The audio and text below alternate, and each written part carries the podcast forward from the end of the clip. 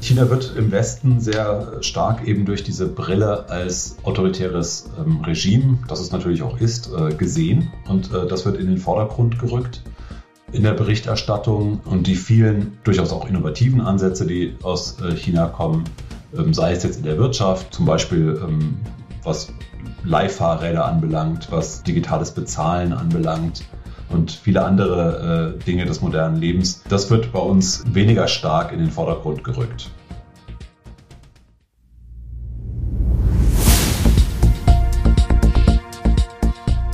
Zeit für Politik, der Podcast der Bayerischen Landeszentrale für politische Bildungsarbeit.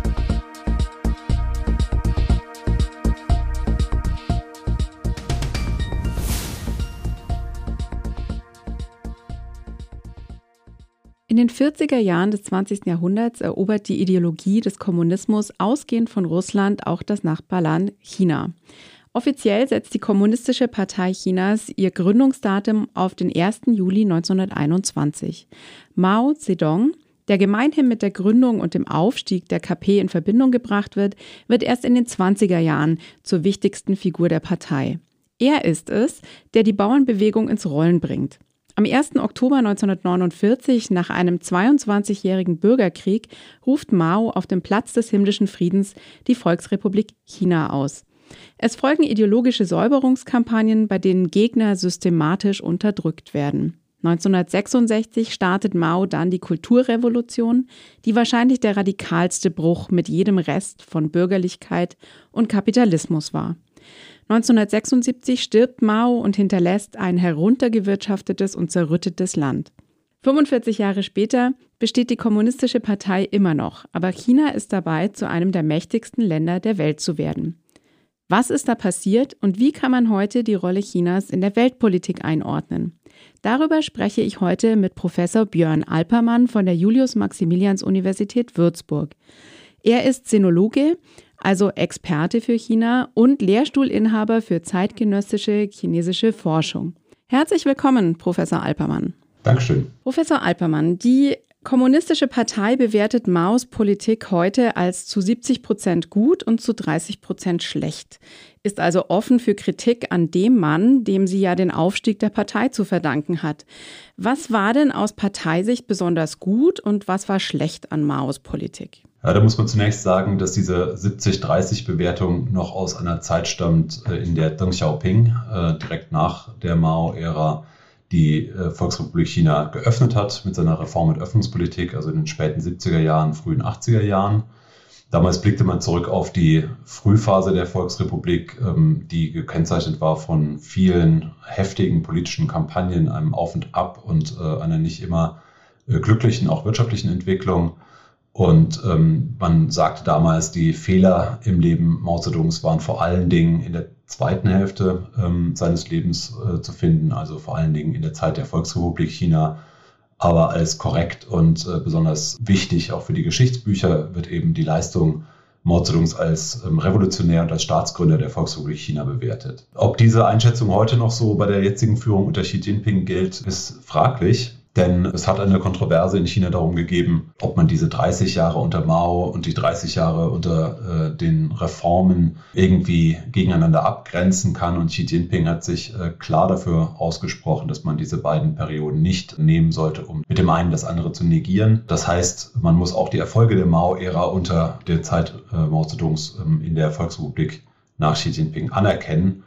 Und äh, das ist eine Neubewertung der, der Mao-Ära, die sehr viel positiver ist, als das noch unter Deng Xiaoping der Fall war. Welche Rolle spielen Mao und seine Kulturrevolution für die heutigen jungen Chinesinnen und Chinesen? Das ist eine sehr entrückte Periode. Die äh, ist den heutigen Chinesinnen und Chinesen kaum noch äh, gegenwärtig und äh, die wird auch nur in sehr ja, theoretischer Art und Weise ihnen, ihnen unterrichtet. Äh, wenn man sich die Geschichtsbücher anschaut, dann wird über diese sogenannten zehn Jahre des Chaos äh, sehr schnell hinweggegangen und überhaupt nicht klar erklärt, was da eigentlich äh, passiert ist. Und das ganze Leiden, das die Vorläufergenerationen der heutigen Jugendlichen erlebt haben in dieser Zeit, wird eigentlich ausgeblendet.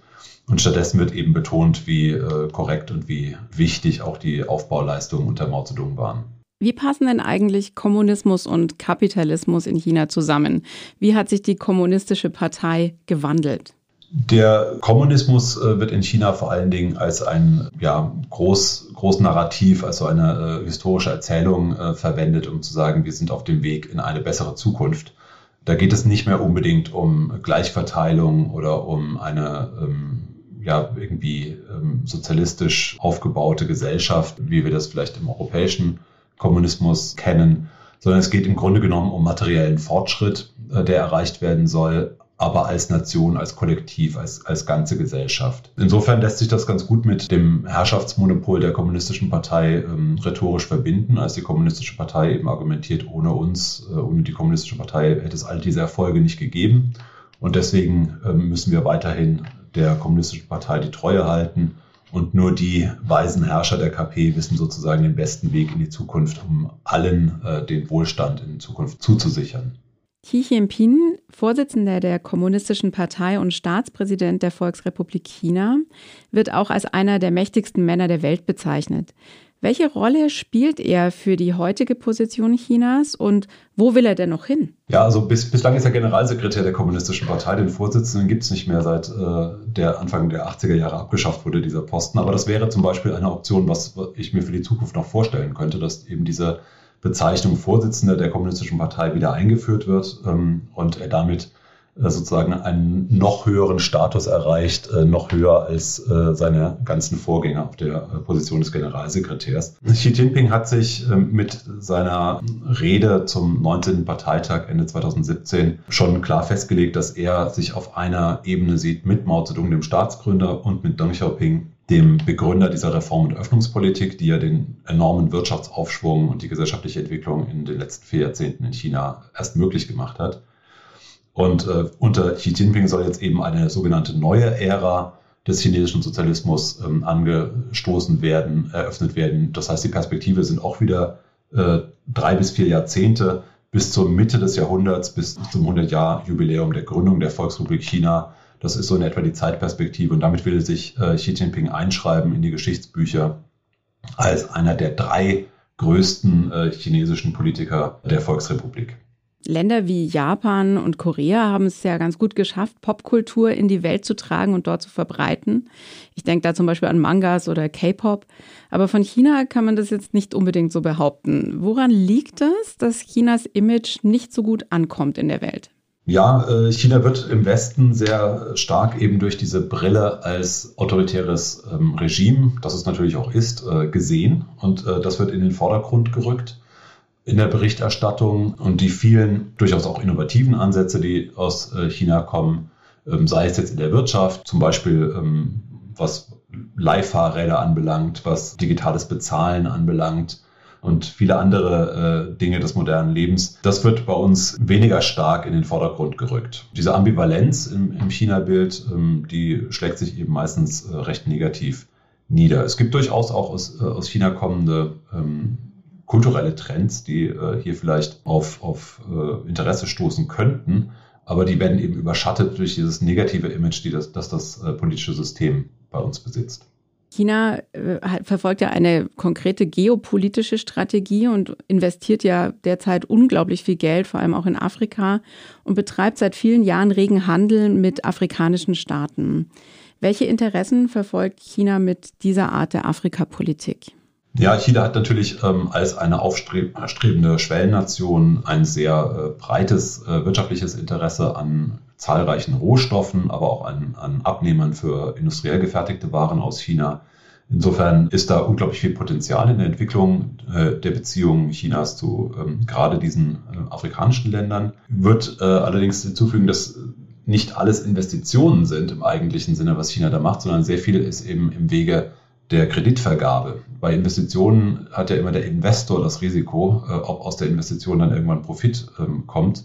Bei Krediten hat der Kreditnehmer das größere Risiko. Und das ist in dem Fall eben äh, auf der Gegenseite ein afrikanischer Staat, der sich eventuell verschuldet oder sogar überschuldet.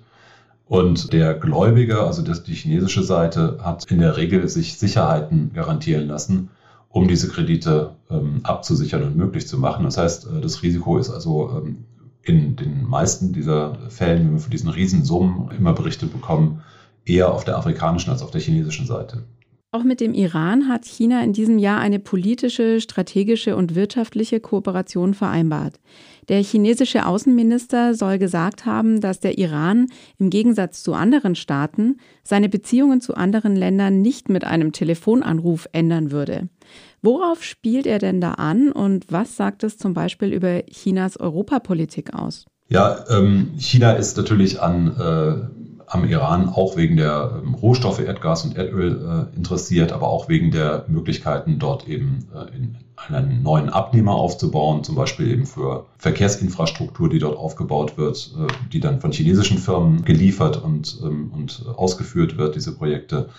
Und äh, man möchte auch einen diplomatischen Partner gewinnen, der in der Region äh, ein bisschen äh, Gewicht hat und äh, Stabilität auch in die Region bringen kann, die eben einfach äh, insgesamt ein sehr wichtiger Rohstofflieferant für China und den Rest der Welt darstellt. China ist sehr froh, wenn äh, diplomatische Partner äh, verlässlich sind und hat da nicht immer Erfolg mit gehabt. Es gab durchaus auch Fälle, wo eben ähm, die europäischen Partner ähm, sich haben beeinflussen lassen von äh, US-amerikanischen Politikern, also sprich äh, den US-Präsidenten, die bei bestimmten Projekten dann eben äh, sehr kritisch waren. Und dann will China natürlich äh, umso mehr sich äh, in den Schwellenländern und Entwicklungsländern der Erde ähm, verlässlichere Partner sichern.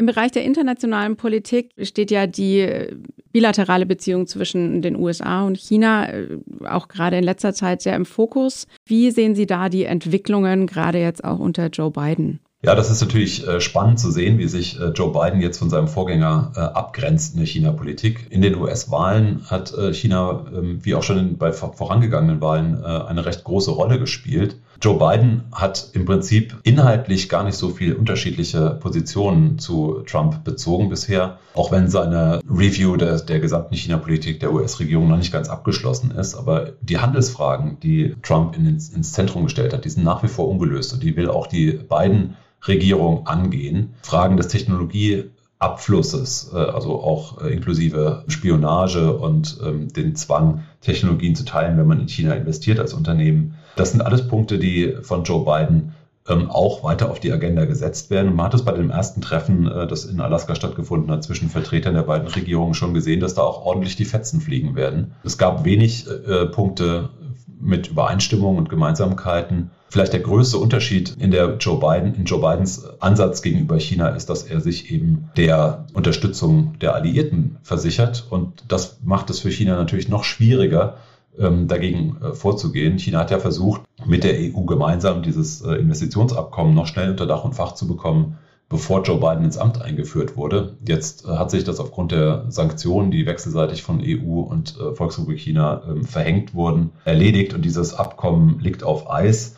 Insofern äh, besteht jetzt eben die Möglichkeit für die westlichen Alliierten, sich äh, zusammenzutun und auch in wirtschaftlichen Fragen eben China gemeinsam unter Druck zu setzen. Und das war sicherlich nicht das, was äh, sich die Regierung in Peking gewünscht hat. Es fällt ja auch häufig der Begriff des Decouplings. Äh, was würden Sie sagen? Von wem geht es aus? Von China oder von dem Rest der Welt? Ja, China hat schon immer versucht, äh, sich sozusagen äh, technologisch weiterzuentwickeln ähm, und nachholende Entwicklung zu betreiben, solange das möglich war und ist jetzt in bestimmten Bereichen zumindest in der Phase angelangt, wo man nicht mehr nachholen kann, sondern eben selber innovativ werden muss und in Teilen gelingt das auch schon. Ähm, aber in anderen Teilen ist China nach wie vor abhängig. Insofern geht das Decoupling nicht von China aus, sondern eher von den USA und, und anderen, die eben äh, zunehmend kritisch äh, das ähm, Aufstreben ähm, und, und den Aufstieg Chinas in der Weltwirtschaft und damit verbunden der Weltpolitik beäugen. Das Decoupling wird jetzt von China angenommen, sozusagen, also in dem versucht wird jetzt eben genau in den Bereichen, wo noch Abhängigkeiten bestehen, die eigenen Kapazitäten, auch Innovationskapazitäten eben stärker zu fördern. Kommen wir auf das allgegenwärtige Thema der Pandemie zu sprechen. Zeigt sich am Umgang mit der Pandemie, dass autoritäre Staaten besser organisiert sind, beziehungsweise ein besseres Krisenmanagement haben, das aufgrund der Totalüberwachung vielleicht auch effektiver ist? Können wir hier von China vielleicht sogar etwas lernen? Ich denke, dass äh, man von China schon was gelernt hat. Äh, viele der Maßnahmen, die wir hier gesehen haben mit Lockdowns, äh, sind ja in China und in anderen Ländern der Region, die ja nicht alle autoritär sind, ähm, äh, auch durchgeführt worden. Das zeigt meines Erachtens nicht unbedingt ein, eine ähm, Überlegenheit des Systems. So versucht China das natürlich jetzt darzustellen. Äh, denn wir sehen genauso viel Schatten, wie wir Licht sehen in diesem Fall. Wir sehen ja auch, dass äh, Chinas ähm, autoritäres System eben dazu geführt hat, dass die lokalen Behörden ähm, zunächst mal den Start der Pandemiebekämpfung verschlafen haben, weil sie das Problem ähm, nicht wahrhaben wollten und äh, gegenüber ihren Vorgesetzten verheimlicht haben. Und auch dann hat sich äh, die, die Regierung in Peking schwer getan, damit äh, durchzugreifen und ähm, wirklich entscheidende Maßnahmen äh, in den Weg zu leiten. Also das, die, das Ausmaß der Pandemie ist zunächst mal größer geworden, als es hätte sein müssen, aufgrund des autoritären Systems. Dann allerdings, äh, wenn dann das System all seine Macht äh, wirklich reinsetzt in die Bekämpfung einer solchen ähm, Herausforderung kann es sehr effektiv sein.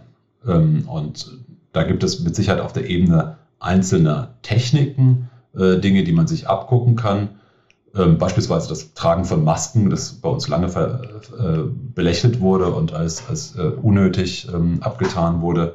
Das haben die Länder der Region, die alle schon Erfahrung mit dem ersten SARS-Virus äh, Anfang der 2000er hatten, durchgängig gemacht und hatten damit ähm, deutliche Erfolge bei der Einschränkung der Pandemie. Welche Rolle spielt denn die Digitalisierung für die Durchsetzung politischer Ziele allgemein? Inwiefern nutzt das Regime Technologie, um seine Macht zu verfestigen? Jetzt nicht nur im Kontext der Pandemie, sondern generell.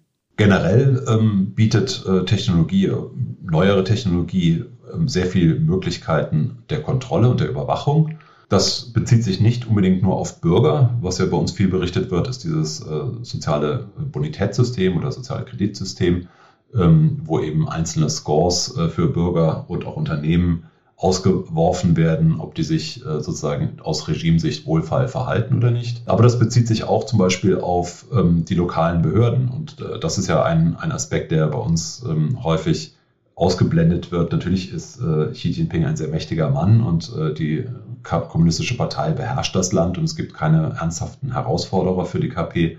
Aber es gibt eben eine Zersplitterung der Macht auf der lokalen Ebene. Hat, kann sich Peking gar nicht äh, unbedingt durchsetzen und äh, man spricht da von einem fragmentierten Autoritarismus. Da bietet die Technologie eben auch neue Möglichkeiten, um das Handeln der lokalen staatlichen Akteure besser zu kontrollieren. Und das wird auch äh, sehr stark eingesetzt. Sie haben es gerade eben schon gesagt, China nimmt äh, sicherlich auch im Punkto Überwachung eine Vorreiterrolle ein. Inwiefern ist das Social Scoring System ein Vorbild für Länder, die mit der Überwachung ihrer Bürgerinnen und Bürger eventuell liebäugeln? Gibt es vielleicht schon andere Länder, die das System sogar umsetzen?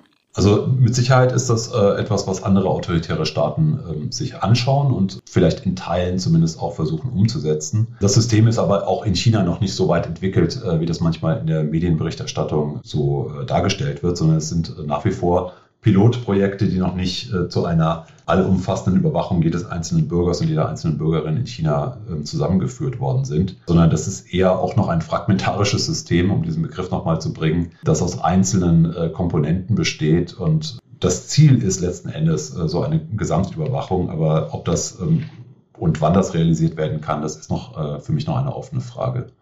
Und China versucht solche Überwachungssysteme, aber nicht nur ähm, das äh, soziale Bewertungssystem, sondern auch beispielsweise ähm, Gesichtserkennungssysteme auf den Straßen und so weiter ähm, durchaus auch im Ausland zu propagieren. Es gibt im Rahmen der sogenannten Belt and Road Initiative, also der neuen Seidenstraßeninitiative, wie das auf Deutsch meistens genannt wird, auch den, die Komponente der digitalen Seidenstraße, bei der zum Beispiel Smart City Lösungen propagiert werden. Und diese Smart City-Lösungen enthalten sehr häufig Überwachungstechnologie für den öffentlichen Raum. Über die systematische Unterdrückung der muslimischen Minderheit der Uiguren wird ja in unseren Medien relativ häufig berichtet.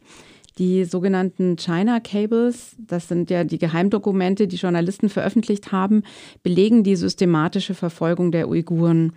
Es ist die Rede von Umerziehungslagern in bestimmten Regionen. Wie ist der Umgang mit Minderheiten in China zu bewerten? Warum glauben Sie, erfährt China dafür so wenig Kritik? Also wenig Kritik würde ich nicht sagen. China ist von mehreren äh, Parlamenten und auch von der US-Regierung schon des Genozids bezichtigt worden. Das ist schon äh, ein sehr schwerwiegender Vorwurf, äh, der da jetzt im Raum steht. Und äh, zumindest in der internationalen äh, westlichen Welt ist, hat das das Image äh, Chinas sehr nachhaltig negativ beeinträchtigt. China hat es allerdings verstanden, auf der diplomatischen Ebene, gerade auch ähm, unter Zuhilfenahme äh, muslimischer Länder, sich Rückendeckung zu verschaffen und ist deswegen einer Verurteilung im internationalen Rahmen oder äh, auf der Ebene von internationalen Organisationen bislang entgangen. Zum Umgang mit den äh, Uiguren und anderen Minderheiten. Ähm, ich habe mich mit den Uiguren sehr intensiv befasst und äh, bin gerade dabei, eine Monographie zu dem Thema abzuschließen, die in Kürze erscheinen wird. Ich denke, das ist ein Extremfall. Die meisten Minderheiten werden in China etwas besser behandelt, werden nicht in, in diesem Maße verfolgt.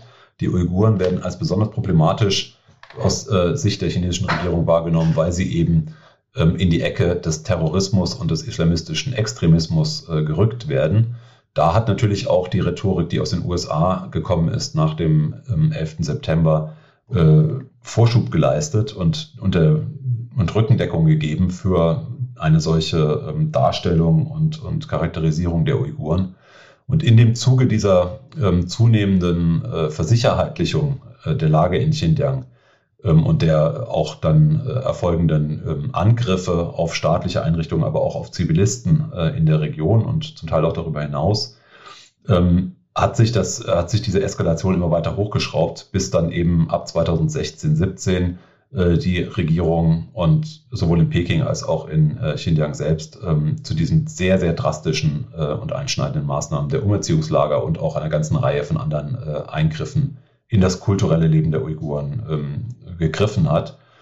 Und äh, da geht es aus meiner Sicht um nichts anderes als eine zwangsweise von oben durchgeführte kulturelle Transformation.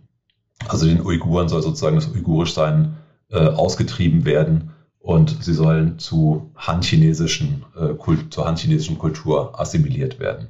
Spielt denn Religion allgemein noch eine Rolle im heutigen China?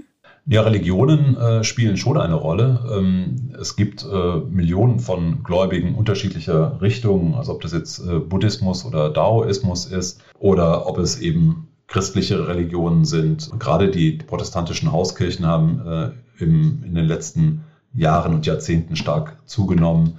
Und natürlich äh, ist der Islam eine Religion, äh, um mal einen Ausspruch zu paraphrasieren, die zu China gehört. Es gibt 20 Millionen Islamgläubige äh, in, in China. Also das kann man nicht einfach von heute auf morgen ähm, wegradieren, was die chinesische Regierung unter der kommunistischen Partei schon seit den 50er Jahren im Prinzip versucht ist, sich diese Religion gefügig zu machen und sie einzuspannen in ihr Herrschaftssystem. Ähm, und dem haben sich äh, eben immer mal wieder äh, religiöse Kräfte widersetzt. Und äh, in den letzten Jahren unter Xi Jinping ähm, hat es jetzt eine neue Welle gegeben, eine neue Kampagne, die Religion zu sinisieren, also sie chinesisch zu machen und damit eben noch stärker an die Kandare der Partei zu nehmen. Was würden Sie denn sagen? Müssen unsere Kinder jetzt alle Chinesisch lernen, weil wir um China in der Zukunft nicht mehr herumkommen?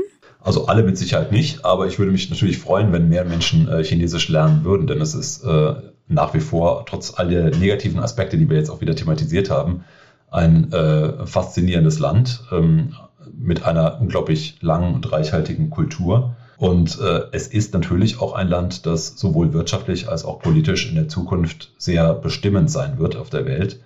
Und daran führt kein Weg vorbei. Und äh, sowohl auf Bundesebene äh, als auch in, in, in den Ländern wird immer über die mangelnde China-Kompetenz in äh, unserer Gesellschaft und vor allen Dingen auch in der Wirtschaft geklagt. Also da ist durchaus ein Bedarf da, der gedeckt werden muss äh, an, an China-Expertinnen und Experten.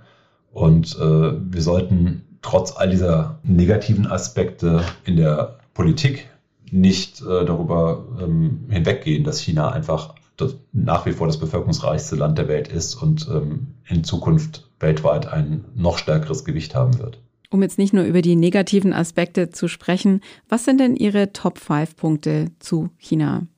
Ja, da sind äh, ist zunächst mal die, die Offenheit der Menschen äh, zu nennen. Also man, man wird äh, sehr viel von Chinesen ausgefragt über das Leben im äh, Ausland. Es gibt eine große Lernwilligkeit äh, auch von Chinesen. Also es, man wird über viele ähm, auch, auch fachliche Themen von Kolleginnen und Kollegen in China äh, ähm, ausgefragt. Die Kultur, die ich vorhin schon genannt habe, äh, ist eben unglaublich äh, reichhaltig und vielschichtig. Dazu gehört natürlich auch die Essenskultur, die bei uns in den deutsch verwässerten China-Restaurants nur sehr, sehr unzufriedenstellend äh, abgebildet wird. Also da gibt es natürlich in China sehr viel mehr zu entdecken, als es bei uns in einem China-Restaurant gibt. Ich bin nach wie vor fasziniert von der Vielgestaltigkeit des Landes, das ja so groß wie ein Kontinent ist und eben auch so viele unterschiedliche Kulturen, Lokalkulturen, äh, Minderheitenkulturen und so weiter beherbergt. Und ich glaube, jetzt habe ich ungefähr fünf Punkte genannt. Äh, dabei will ich es mal bewenden lassen. Also es gibt auch noch viele Möglichkeiten, das Gespräch noch weiter fortzusetzen, worauf ich mich sehr freuen würde. Herzlichen Dank für das Gespräch, Herr Professor Alpermann. Sehr gerne. Falls Sie, liebe Zuhörerinnen und Zuhörer, das Thema gerne im Unterricht einsetzen möchten, finden Sie in den Show Notes den Link zu einer Unterrichtseinheit sowie weiterführende Informationen. Wir bedanken uns, dass Sie heute zugehört haben. Wenn Sie mögen, abonnieren Sie unseren monatlichen Newsletter, um über neue Angebote der Bayerischen Landeszentrale auf dem Laufenden zu bleiben. Wir sind bald wieder für Sie da mit einer neuen Folge von Zeit für Politik.